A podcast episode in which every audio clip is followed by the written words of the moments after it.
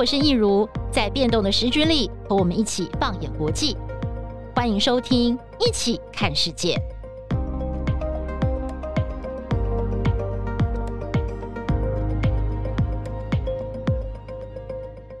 Hello，大家好，我是益如，欢迎收听这一集的《一起看世界》Podcast。我们今天呢，请到的来宾是我们国际新闻中心的资深编译张立德。嗨，立德你好。嗨，益如好。嗨，大家好。好，立德呢，今天呃要来跟我们聊的呢是最近这个 Netflix 非常热的一部纪录片哦，就是哈利王子跟梅根。其实我们之前好几集也是跟立德有聊过这个英国王室的八卦啦。那这次就是特别来看一下这一部纪录片，就是纪录片推出之后，其实有蛮多的讨论。那我这几天呢，其实也是有把它都看完了。我觉我觉得蛮多可以讨论的点，感触也是蛮深的，所以今天呢，就跟立德来聊一聊这部纪录片。哎，我一开始蛮好奇的，就是立德，你开始看到这个纪录片出来的时候，你的心情是什么？你是很期待吗？有点像是在追剧这样，哦，等好久了，迫不及待，我要熬夜把它看完吗？是这种心情吗？还是说，呃，就是抱着一种呃质疑的态度？嗯，我们先来看看他们两个要说什么。一如，我先跟你讲哦，我从来不追剧的，但是这几天我太太还蛮 surprise，我太太就说：“Steven 啊，你在追剧吗？”因为他就一直看着我，然后抱着那个平板一直在看，嗯，不止看得很认真哦，然后还密集的看，看到一个地方听不懂还会倒回去看，然后他就说：“这这不像你吧？”因为你知道，我一直就会去说他。你那爱的迫降到底是要看多少次，你知道吗？嗯，所以我这个人是从来不追剧的。然后我就跟他说，这个是为了工作。哦，所以我这几天呢，真的就很呃快速的，然后很认真的把这个《哈利王子与梅根》的影集看完。当然，一方面是我真的想要听听他们两个人自己的讲法。对，那《哈利王子与梅根》他其实是一个在这个大家也知道，就是 Netflix 很。著名的这个影音串流平台上面的一个节目了，对。然后它这个是一次六集，然后一集大概五六十分钟，大概都是这样的格式。但它这次呢，光是六集，它就分成上下两趴来试出。这个其实有一点，我就觉得有点技巧性的吊胃口了。因为你看，像之前的那个英国王室的一个影集叫《王冠》，它一次就会上架十集，然后这一次短短六集，你就分成上下。各三集的两趴来试出，其实就是它，我是觉得有一点有技巧的，想要去吊观众的胃口，然后引发第一波讨论之后，诶，发酵几天之后再上架第二波，所以我是有这样的感觉。没错，对，其实我那时候看到这个操作，我也是觉得蛮蛮好奇的，而且他开始说要播的时候哦。大家很紧张，尤其是英国的媒体，好像英国王室也蛮紧张的，不晓得他究竟会爆什么料。尤其是他的预告出来的时候，大家就在想说，哦，他们会不会掀什么样的内幕啊出来？哎，就没有想到他们前三集播完的时候，好像各界的评价都是觉得，嗯，好像比想象中的平静，对不对？对，嗯，所以我就说，这个有时候预告片哈，说难听一点就是会骗人了，那，说好听一点就是他预告片还剪的还真的蛮好的，就是他。对，就是你知道没有上下文嘛，然后就突然丢出一句，好像是有很大的这个震撼弹，然后就会想要吸引观众去看，说，哎，这个英国王室里面到底出了什么问题？但无论如何，这六集呢，其实我看一下，哎，刚好他拍摄的期间，其实跟一个很重大的全球的事件是重叠的，因为刚好就是全球这个新冠疫情流行的期间了，算是二零二零年到二零二二年。那在这期间，其实。大家也应该记得，发生很多事情，包括是呃亲王，也就是英国女王的这个菲利普先生，菲利普亲王逝世，女王逝世，当然是今年九月八号的事情。那在这中间，当然包含了哈利跟梅根两个人的相识、相恋到这个结婚到退出，对，生小孩，所以他其实经历了很多的事件，包括是王室内的和王室外的。那其实，在过去两年，我们也看到他这个影集还有相关内容的释出，不免会受到这些事件的影响，包括是拍摄或者是试出，他可能都会有一些考量在里面。其实我自己呢，从一开始就是，其实这个影集要出来这件事情已经传很久了哦，不是说就最近一两个月的事情，就是其实在过去这一年多，就陆陆续续听到说，哎，他们好像有筹划要拍纪录片，可是就是一直都没有确定什么时候要播。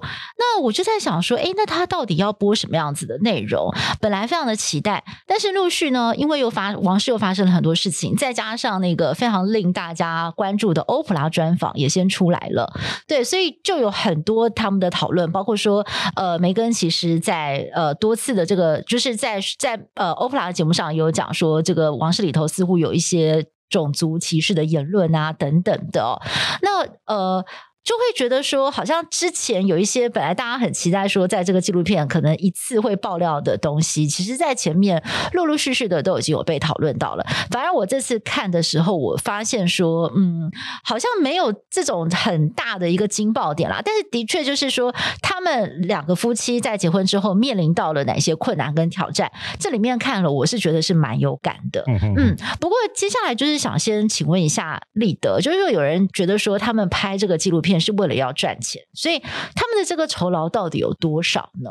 这一部纪录片它到底拿了多少钱？这个其实外界也不明。但是我们知道一件事情，就是在二零二零年，也就大概两年前，二零二零年的九月，哈利与梅根跟 Netflix 签了一个非常大的合约，总值大概一亿美元。那算一算，大概是台币三十亿左右。那这个金额当然是不小了，因为其实就等于一部这个。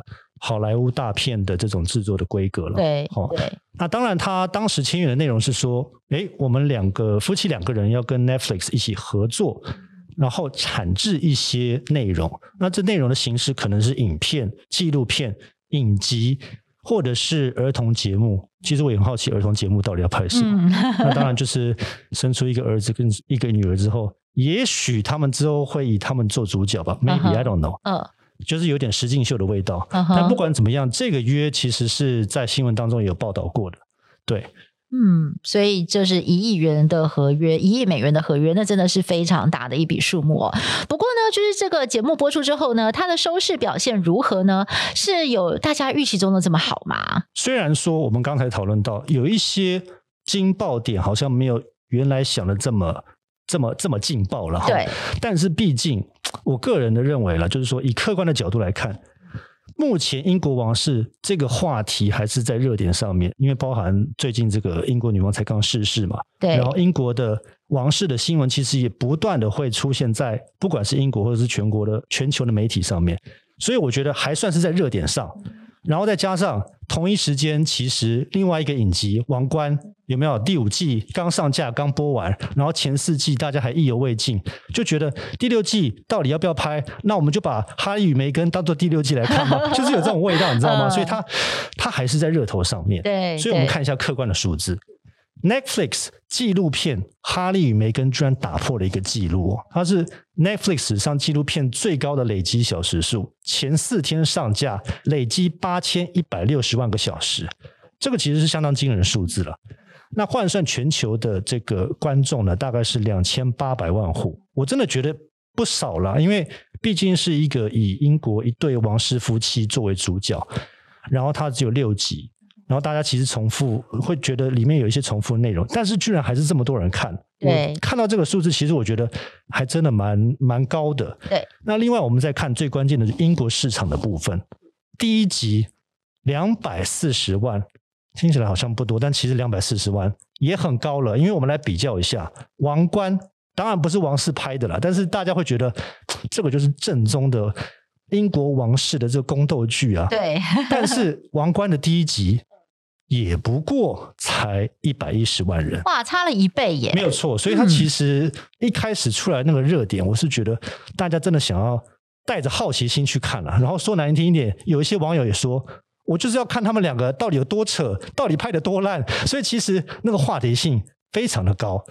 第一集两百四十万人观看，但是我们注意到一个现象，第二集哇掉到一百五十万，哦，就是有点对半砍了。对，然后第三集哦。嗯就是第一 part 的第三集，只剩下八十万哦，oh. 所以我们可以注意到，就是开高走低，好像大家看了第一集、第二集之后，就会觉得我对后面几集好像没有什么期待了。嗯，对，因为我觉得大家都在等爆点啊，就是在等说，哎，你们会不会讲出一些我们不知道的事情？之前在媒体上没有曝光的事情，有没有可能超越欧普拉的那个专访，有更多的爆点，然后会引起讨论？不过。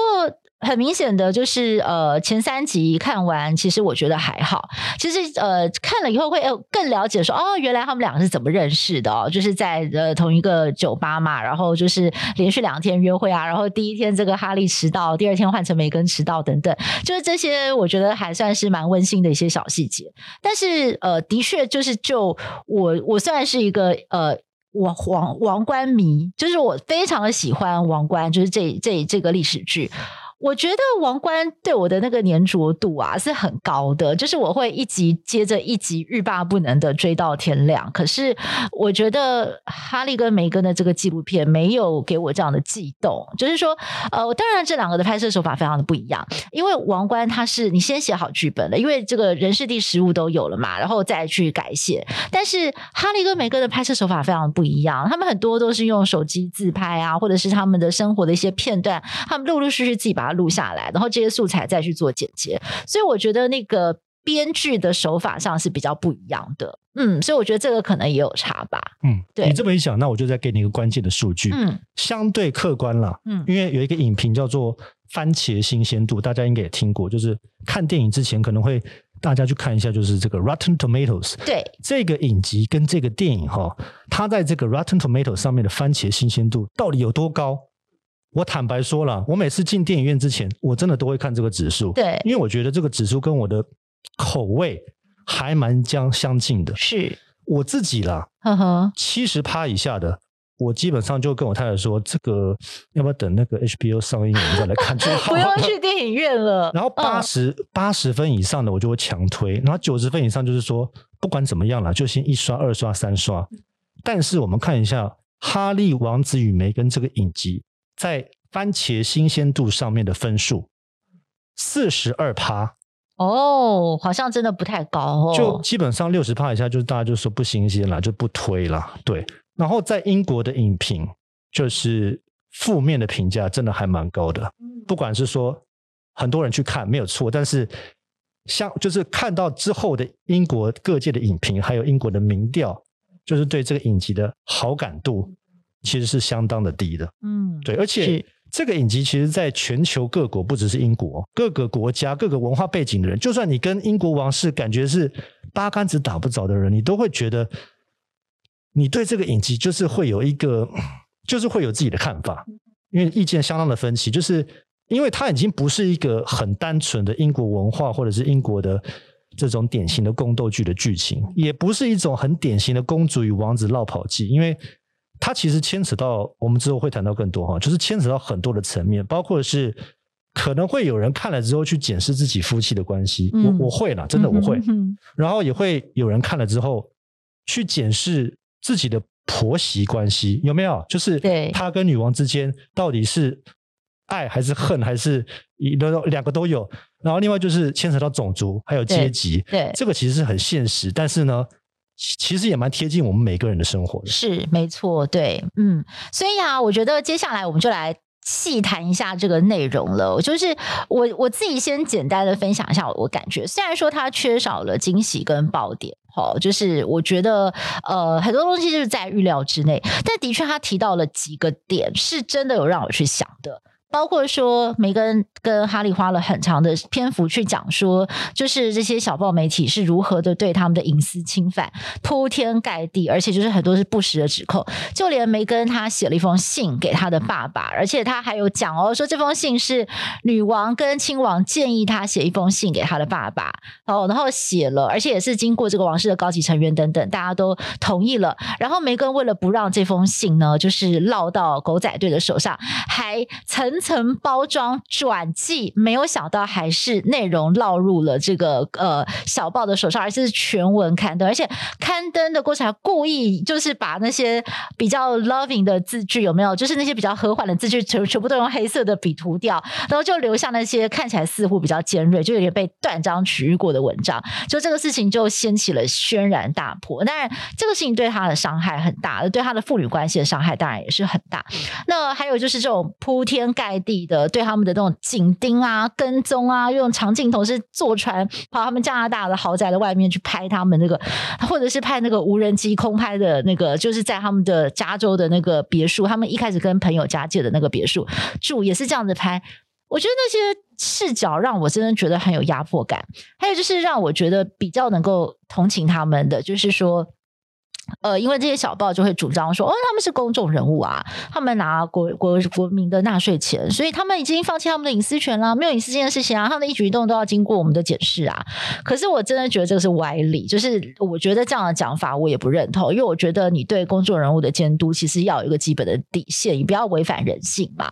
对，所以这些部分的确也是会让我觉得，我真的蛮同情他的。对，就是这个部分是有说服到我，不过就是其他的部分。嗯嗯，我就觉得有一些呃疑问了。那这个部分我们待会儿也可以来讨论。所以接下来就先请这个立德来说说，你觉得在这些细节的部分有什么样的亮点，或者是你看了以后有什么样的疑问呢？嗯，我觉得你刚才讲的那些点，其实我也蛮大一部分是认同的。就是说，他非常在乎的议题，包括是个人的隐私，还有种族歧视的部分，他其实谈得很细，而且他也尽可能想要。丢出很多的细节，很多的佐证，就是证明他真的受到侵犯，然后他真的受到歧视。但是你知道吗？就是说你自己拍自己的纪录片，就会给人家一个疑问，就是说你可能太过主观，你知道吗？就是变成说你的片面之词。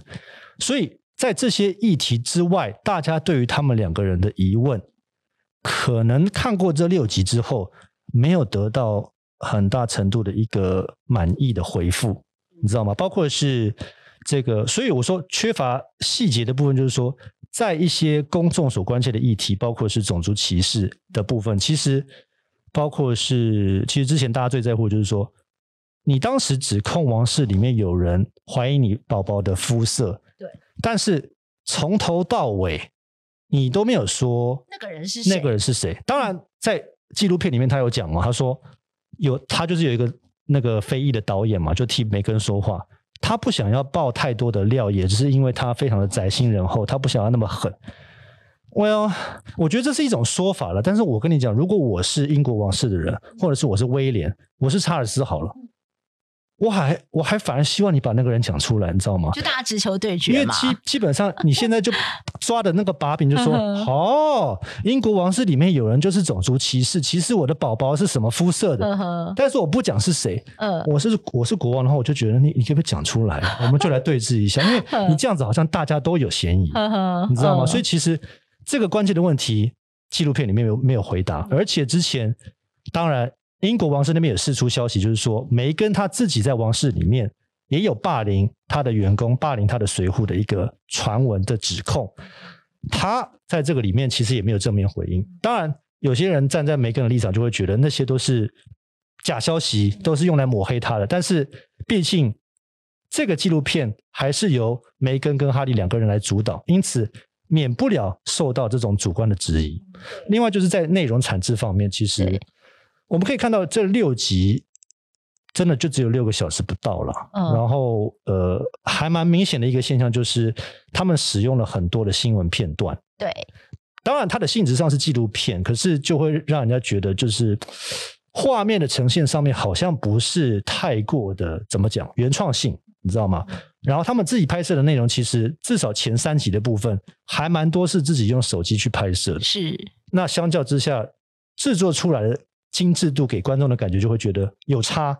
那另外就是更不用谈的，就是说里面还有一些争议的部分，包括是使用到争议的这个戴安娜专访的片段。这个是威廉之前之前就说过，不要再播出的东西啦，干嘛还要二次伤害？哦，但是他们就为了这个。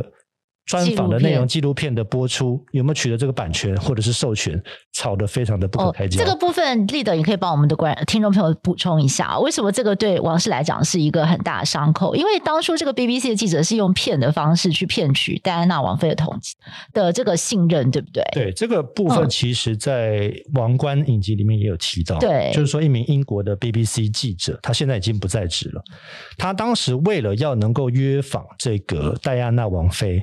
讲一些王室的内幕，跟他对婚姻的不满，他就是想尽办法想要把他约出来，因此他自己后来也承认了，他用一些假的这个文件，然后让戴安娜王妃相信王室真的对他采取这种呃抹黑的攻击，或者是正在对付他，包括他的先生查尔斯也是他的新闻的公关人员也是在对付他，嗯，所以他就答应了这个 BBC 记者的专访，然后两个人坐下来谈。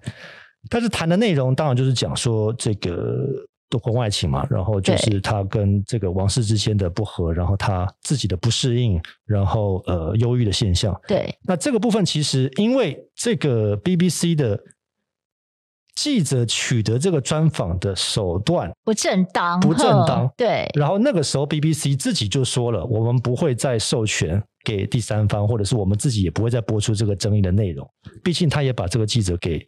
开除了，Yeah，他就后来就到别台去了。嗯、对，但是如今呢，在 Netflix 这个新的哈利与梅根的哈利与梅根的影集当中，又再次出现。可能会让威廉看到之后，又想起了那段回忆。没错，对对对，这这这真的就是这个也是一个很大的一个争议点嘛。啊，另外我觉得我我觉得这段还蛮有趣的，可以跟立德来讨论一下。就是我我我很好奇你的观点会是什么？就是其中有一段就是那个。呃，哈利跟梅根在解释他们为什么要离开王室哦，然后就说，因为他们开始就是很多的，他们讨论说，哎，我们是不是要稍微呃不要再 get involved 这么深了哦？我我们要慢慢的就是走我们自己的路。好几次他的父亲啊什么说，那你把你一个方案给我啊，就每次写的电邮、email 就全部都被泄露，然后他就怀疑说，是不是父亲或者是兄长身边的人故意要搞他们，就把这些东西都泄露出去，然后情况就越来越糟糕，越来越糟糕。那后。后来就是到了，他们好像去一个城堡要摊牌了。然后呢，这个哈利跟梅根在这个纪录片里面，哇！我一开始就觉得哇，好劲爆哦！你突然想说，当场威廉，你的哥哥在吼你，跟你讲话大吼大叫，哎，就是这个这个部分我很难想象，就是威廉王子，因为他在镜头前面给大家的印象都是温文有礼啊，非常的谦和。然后他的弟弟就是很直白的在纪录片当中说，当场就是他的父亲跟这在场所有的王室人员，其实都非常的不谅解他们的这个样子的做法。然后他的现他的这个兄长甚至对他大吼大叫。然后我就在想说，哦，那到底是说了什么样的内容？就看下去就没有。对，那这个部分你怎么看？我会觉得蛮多观众会希望他讲出来到底是什么情况，就是。你必须要还原那个对话，让大家来公开检视，因为毕竟你现在是，you know，不管谁对谁错嘛，就是你你基本上算是指控你哥哥就是情绪，you know，勒索，或者是你爸爸对你就是采取一些公关的攻势，但是我就觉得那个过程那个细节，我觉得蛮多人会希望他去还原那个经过，然后让大家来检视，就是说。哎，到底是哪一方做的不妥嗯哼但是因为其实太多细节它是没有公布的，然后就掉在那边，就会让人家觉得那真实的情况到底是不是像你所讲的那个样子？对。然后另外还有一段也是他讲到他哥哥的，我也是觉得也是欲言又止，就是我不知道立德你还有没有印象，就是。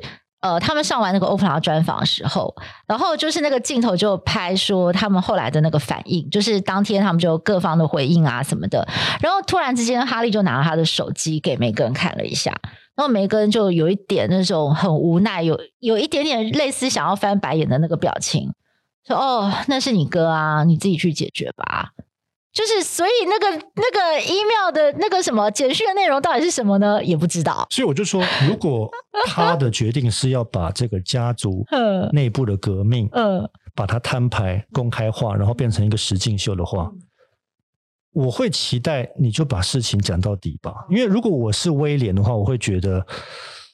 我要那那你要不要直接公开我的简讯？搞不好他讲的很有理，搞不好他被骂真的有理。嗯，但是大家现在都不知道，嗯、你知道吗？这有一点让人家感觉会有一点自我保护机制，因为你就点到为止。嗯，有人骂我，有人骗我，有人传简讯给我，情绪勒索我，但是你又不讲内容。对，一般的观众会觉得，那到底 truth 真实的情况到底是怎么样？嗯嗯，对，我觉得这个这个就是有一点点像是在吊人胃口的感觉。然后还有一段我印象也是很深刻的，因为其实呃，我我觉得他们两个在纪录片当中尽量不会去牵扯到女王或者是亲王，但是有一段他讲到女王对他的态度，让我会联想到说，是不是女王也 也被呃周边的人影响？因为就是他们那时候决定说。要想要脱离王室的时候，好像前就是之前他还有打电话给女王，然后女王还跟他很热情的说：“啊，哈利啊，你如果有回伦敦的话，来找我喝茶，我们来喝下午茶。”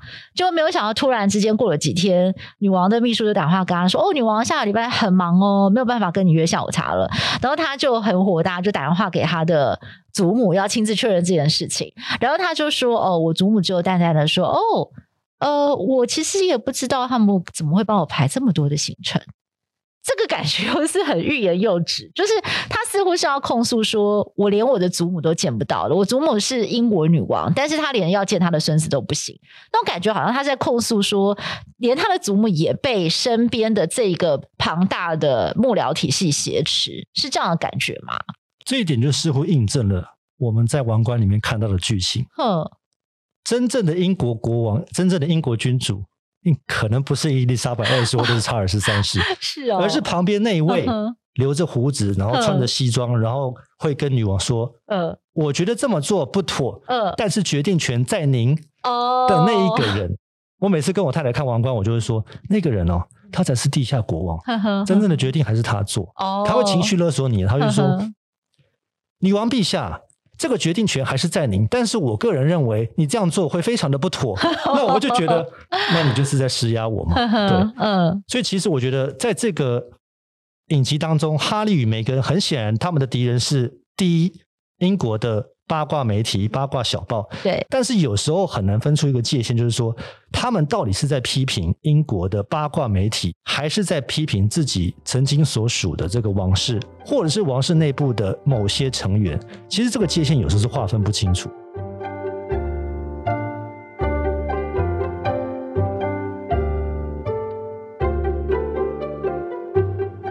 接下来我们来想想哦，就是来谈一下，立德，你觉得他这个影片试图要塑造出什么样子的观点跟角度，或者是形象？我觉得不可否认的就是，他们花了蛮多的篇幅去讲他们夫妻到了美国之后的生活。对，那其实这一部分我不得不承认了，还真的蛮令人向往的，因为会觉得，哎，你知道吗？终于有一段时间可以跟自己的。呃，妻子跟小孩，然后过相对平静的生活，因为他们毕竟在英国被人家追着跑，然后大加拿大还是有维安上面的疑虑，然后到了加州就会觉得，哎，好像到了人间天堂，然后就是只有自家人在一起。而且他从头到尾传达了一个讯息，梅根他自己讲了好多次，他说爱能够战胜一切。嗯、其实我会觉得，哎，这一点还蛮令人激赏的，因为就会觉得。两个人相爱最重要啊！啊，王室怎么可以管我呢？啊，八卦媒体怎么可以来乱我嘞？这样子根本就是拆散我们嘛，对不对？所以爱能战胜一切，这个东西没有问题啊，大家都会支持啊。有些人可能不会了，但我支持了。然后就是说，他们想要塑造说这个是我们在说我们自己的故事，怎么可以让英国媒体自己讲嘞？怎么可以让王室一直放消息？总要由我们自己来说我们自己的故事。我觉得这个也是一个。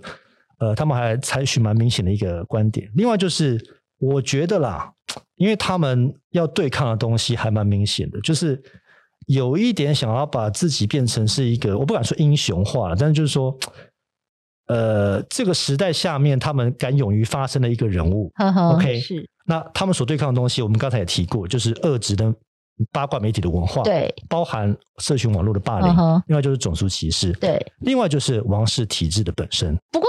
有没有得到解答呢？或者是说，你觉得在这个纪录片当中，他这样子去呈现这个种族歧视，这个也是纪录片里面讨论到一个非常重要的一个点哦。我觉得这也没跟他自己有讲啊，他说对英国很多有些人不喜欢他的人来说，可能会觉得说。呃，哈利王子就是一个大家很很熟悉的一个人物嘛，个王子。然后他这个美国来的外来的女人就把他抢走了，就有这种仇视他厌女情节。那还有就是因为他的种族的关系，因为他是呃 half black half white 嘛，他是混血的，所以呃，这个他在王室里面被歧视。他也说英国媒体也歧视他，对，所以而且他他们还有去阐述一个论点，我说。其实大英国协里面有非常多不是白人诶、欸、的国家。那如果说他们有一个呃这种就是像梅根他这样子一个血统，他是一个比较多元的背景的王妃，然后王室成员，然后去这些国家去履履行他的这个王室职务的时候，他的接受度可能会比就是纯粹的白人来得高。毕竟在过去英国的这个殖民历史哦，在这些国协当中，其实还有很多地方是留下比较黑暗的记忆啦。对，可是。他他认为，他也请了，就是有些朋友讲说，英国的王室很显然没有去看到这个资产加以珍视，而且呢，还放任他被欺负、被糟蹋。嗯，这个部分你怎么看他这样的一个论述？嗯，首先他暗指王室歧视他，但是我们刚才也说过，就是说到底哪一位才是歧视者？最终的答案还是没有出现。当然这几天我们也看到有一位这个。非裔的英国的慈善的机构的人，他跳出来说，威廉的教母当年当天，应该说几天以前参加一个活动，他指控他就是歧视我，抓我的头发，然后把我当把我当成外外来者，一直问我说我的出生地到底在哪里？对对对，这个当然让王室这个又被蒙上种族歧视的阴影。但是回到梅根的部分，其实他终究还是没有拿出 hard evidence。我不管他的目的是什么了，但是。我相信蛮多人会期待，就是说这么过分的话会是谁说的？另外就是他质疑英国媒体对他也是不公平的歧视。他说当时这个他的兄嫂凯特当然也遭受八卦媒体的包围攻势了哈，但是没有人歧视他，那就是因为我混到了黑人的这个血统，所以大家就拿我这个种族开玩笑。我觉得他们提出了很多新闻的标题，看起来真的是有一点。我要踩到线了，但是你要说种族歧视，我觉得这一部分要举证还非常的困难，而且有时候他会把社群媒体上面网友的一些回应跟新闻的标题混为一谈，其实这个时候是很难区分的。当然，一个人口放大到一个人口，一定会有一些人有这样子的极端的看法，这个我们是不能否认的。但是如果你要说英国的媒体对你有系统性的歧视，我要。我还是要说，我觉得这个要找证据、要举证是蛮困难的。而另外就是说，他们其实一直强调自己是为了这个少数族裔了哈，贫穷族裔来发声。但是大家还是会质疑，就是说，两位你们还是既得利益者啊，你知道吗？当我看到一段，我就觉得这些有些人看这个看到这个片段，可能有些人会觉得，呃，心里不是很舒服。就是哈利他拿着手机拍自己的脸，然后他坐在飞机上面，然后他就说。哦，松一口气，我要坐着航向自由的航班。对，他就说到加拿大还是美国？对，到美国。对，镜头一转，回头一看，哇，私人飞机耶！私人飞机，然后有一个应该是是不是梅根的妈妈躺在那边睡觉？一个床铺，对对对，狗狗也在到处走，就是说，对，你坐着如此宽敞的私人飞机，对，你说你要航向自由，然后你说我坐着航向自由的航班，我觉得。我觉得那些坐难民船的那些非裔的人，我觉得，我觉得看到会会觉得很心酸，因为你怎么能够拿你自己这样的处境去跟我们做一个相比，会有这种感觉，你知道吗？更不用说他们现在住的加州豪宅，当然内部的设施我看不到啦，但是媒体传闻当然就是。可能是远超过就是 you know 两大两小的需求了哈。那另外就是 Netflix，他跟 Netflix 签的大合约，大家也知道数目是多少。嗯。另外就是哈利，他继承了至少从戴妃那边一千万英镑，也是破亿台币的这个遗产。嗯。那当然，可能以他们目前的这个需求了哈，就是生活上面的品质的要求，还有这个维安的需求，可能这一千万也很快就会这个花光光了。对。那但是终究。就是讲到底，还是说大家会质疑他们还是这个既得利益者？嗯哼，OK，好。那还有一个根本的问题，就是说王室的存废到底要不要再继续下去？但是我觉得这个部分我看完六集，我没有觉得他们有很明显的去挑战这件事情，对不对？我觉得都是暗示性的，因为他们自己没有讲。嗯，毕竟一个是王子的太太嘛，算是半个公主。对，另外自己哈利他也是王子。对，我怎么能够把我自己所属的这个王室讲成这个一文不值呢？但是你有没有注意到，他其实在这个影集里面，他找了很多的社运人士了，嗯，左派色彩非常浓厚的，他们可能是非裔的，然后他们参与一些政治性的活动，然后他们受访的内容当中就会讲一些英国王室过去的历史，然后在言谈当中其实就暗示就是说，现在的王室可能不符合时宜，可能有种族歧视的现象，甚至它的存续的正当性受到了质疑。会不会那个是 Netflix 导演的观点？也有可能，但是毕竟这个影集挂的是哈利与梅根的名字，嗯嗯、所以大家会觉得你是不是在帮这样子的论点背书呢？对不对？对，你一方面你是属于王室的，但是另外一方面你又好像对王室有很根本性的质疑，那这样子就会让人家觉得，哎，你的你的立场到底在哪里？嗯、但是无论如何，我觉得是英国啦，英国本身为什么英国人就是对于这个影集有这么大的反感？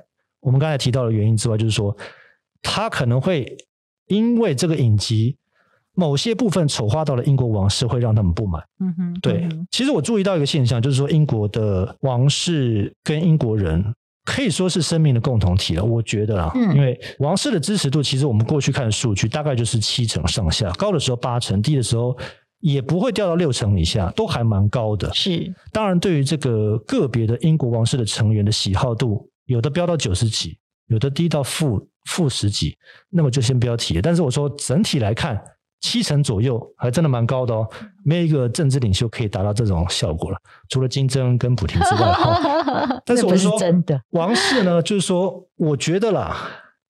我自己的感觉就是说，我觉得王室已经变成英国人的某种的宗教。我觉得一个最明显的例子就是九月八号，然后英国女王逝世的那个时候，然后办了一个丧礼，大家排队要去瞻仰遗容，然后要去送，就是见女王最后送她最后一程，可以在寒风当中排队四十几个小时，欸，哎、嗯，就连贝克汉都去排了。当然，因为他就被封爵嘛，所以他可能还是要你 you know, 面子要顾。但是我说，很多人是。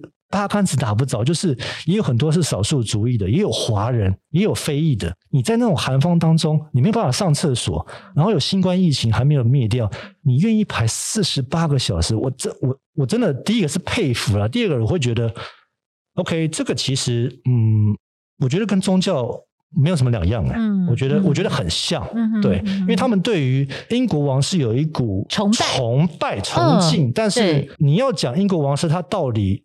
他的角色是什么？呃，就是以现代社会的观点来看，好像又没有办法有一个清楚的定义。对对。但是，但是我就是会很惊讶，你知道吗？就是我这个世代的人了，我不知道比我比我年长的人会有什么样的看法。就是说，英国以外的民众，我啦，像我住在台湾的人，我就会觉得，为什么在现在这个时代，你对于这样子的一个呃王室的人会有这样子的崇敬？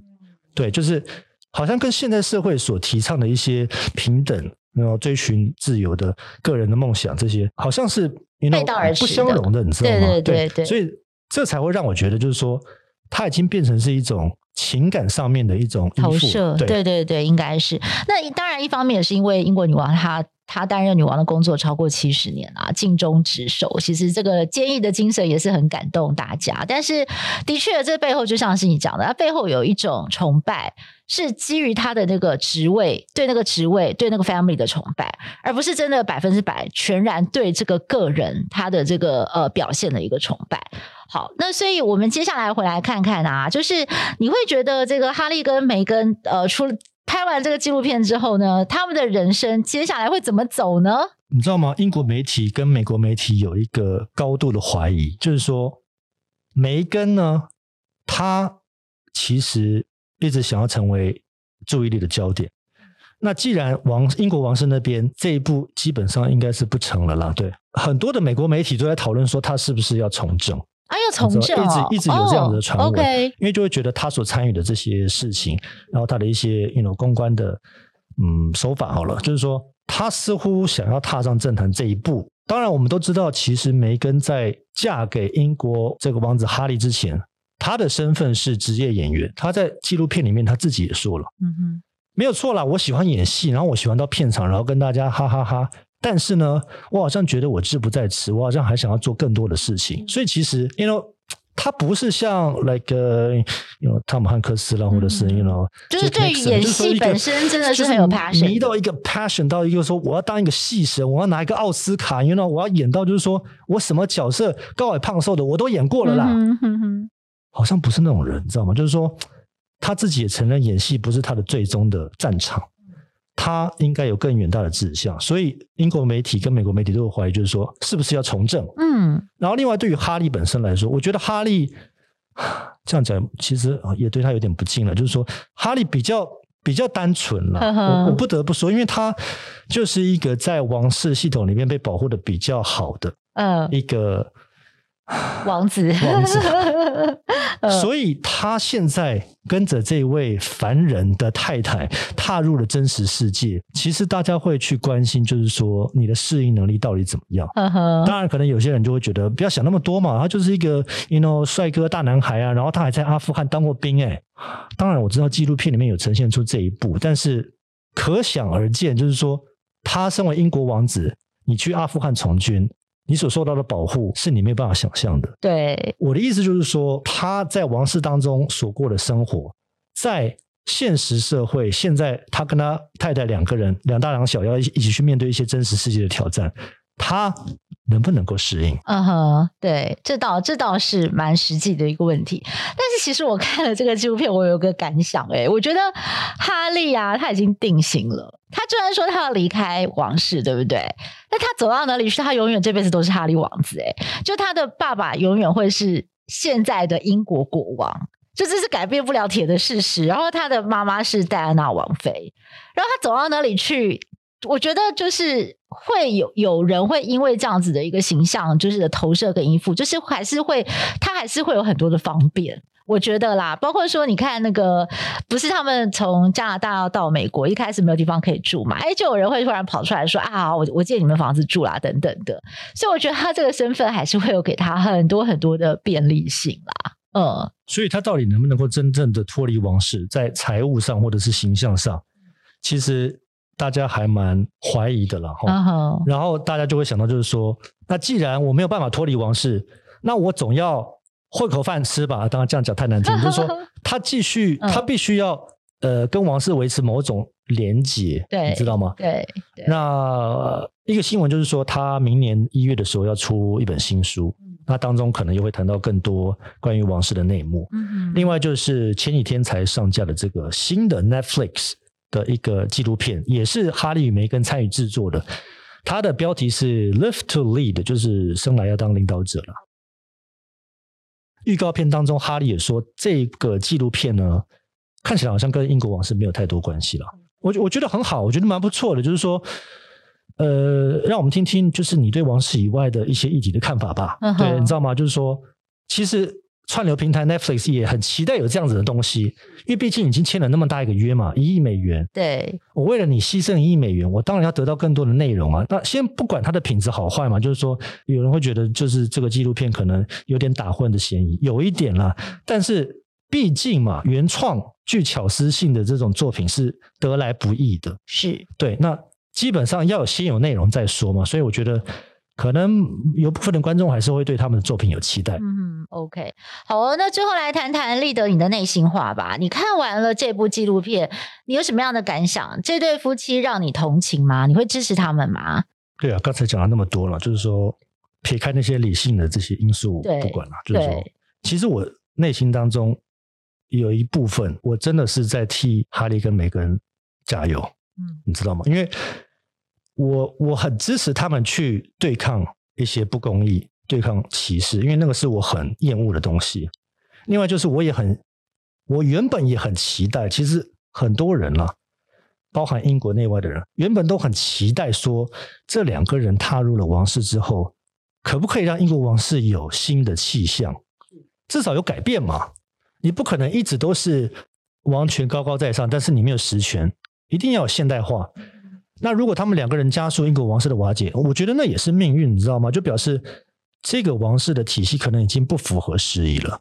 那另外就是讲到我最在乎的了，嗯，就是我基本上还蛮支持他们两个人，就是捍卫这个所谓的自由恋爱。你知道我跟什么人结婚？嗯，我要嫁给什么人？为什么会轮到这个王室体系或者是这个社会跟我说我应该要怎么做？对，其实我是很。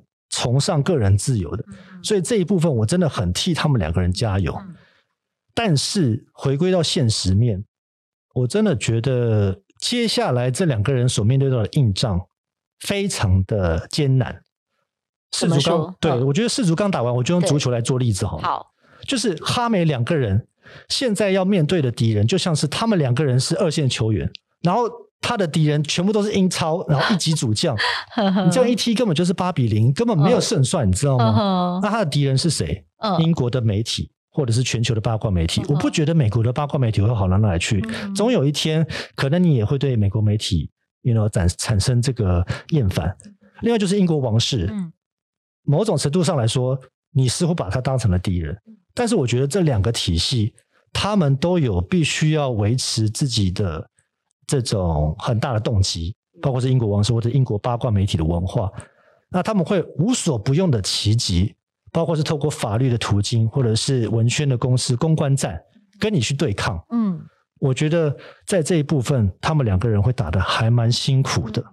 另外就是回归到他们两个人本身了，我觉得毕竟他们还是夫妻一对，我自己也结了婚了，然后我就觉得每一对夫妻，你即便你在。镜头前面塑造多么温馨，然后爱可以战胜一切的这些讯息，我觉得很好了，你知道吗？也许他们两个人真的心灵契合到，就是所有的世界的灾难都没办法把他们拆散了。Maybe it's like that。嗯嗯。但是我不得不说，每一对夫妻终究还是要面对到柴米油盐酱醋茶的考验。对，其实我自己看完之后，我我的感想哦，就是我其实也是觉得他们这样一路走来非常的不不容易，而且他们碰到的这种媒体对他们的穷追猛打，还有在这个王室的体系里面呢，感觉也是让他们觉得寸步难行、窒碍难行。他们这种想要就是很窒息，然后想要挣脱、要逃跑的那种感觉、那种呼救跟呐喊，我觉得那个纪录片有拍出这个味道。但是呢，就我也我也会想到，就是我我自己看了，我觉得比较不安的是，我觉得他们他对家人的那种点到为止的那种攻击，但是又不说明到底是怎么程度，我会觉得有点不安。我就想到说，他们之前上那个 OPRA 的节目的时候，其实我们知道那个哈利王子他以前有的好朋友就是奥巴马夫妇嘛，其实奥巴马夫妇那次非常罕见，没有力挺他们。就是我还记得，不晓得是蜜雪儿奥巴马还是她老公，反正就是他们其中有人讲得很含蓄，就说我们觉得再怎么样跟家人闹不愉快，其实都不应该拿到公众来说嘴。其实这件事情，我觉得我还蛮认同他们这样的说法。我觉得家人是讲情的地方，大家毕竟就是就是就是真的是家人啦，还是要留一点余地啦。哦，然后最近不是媒体又在传说那个呃查尔斯三世应该会不计前嫌，还是会邀哈梅夫妇回去参加他的那个呃那个叫什么加冕典礼，对不对？就是好像也希望说大家还是要留个那种啊、呃、怎么讲，留一点空间啦，留一点余地啦，不要说会希望看到和解，对你知道吗？虽然你们在那边斗来斗去，嗯，好像我们吃完饭之后觉得哎蛮好看的哦，嗯，但是其实。你知道人心都有善良的一面了，就会觉得，嗯，但是我说最终要有一个 happy ending，是是我，我有这样的期待，我可能比较天真吧，嗯、但是就是说，我觉得啦，我觉得大部分人都会想要看到和解，对对对，包括梅根跟他的父亲有没有机会和解，或者是呃英国王室跟梅根两个人，哈哈利跟梅根两个人，我觉得和解牌还蛮，我觉得会是蛮赚人热泪，然后蛮大家所期待的东西，嗯。好，那我们就拭目以待吧，因为感觉就是接下来哦，就是这个他们王室的大戏哦，一时半刻绝对不会这么快落幕啦，会有很多很多新的一个发展，对，所以呢，真的就是套那句老话，就是大家就也就继续看下去吧。好，那今天真的是非常的谢谢立德来跟我们分享，呃，哈美两个人的这个最新的纪录片哦，那他带我们看了这个纪录片里面的观点呢，还有就是这里面的争议，以及这两个人令人同情之处。还有质疑的地方，那还有就是立德也跟我们大家分享了他自己对这部纪录片的看法。那不晓得我们的听众朋友听完之后，你对于哈梅的故事有什么样的想法呢？也欢迎大家可以到我们的 IG 粉专上面留言哦。别忘了每个星期天的晚上十点钟，呃，一起看世界的电视版呢，我们在台视新闻台十点钟会准时跟大家见面。那我们一起看世界 Podcast，就下次再会，拜拜，拜拜。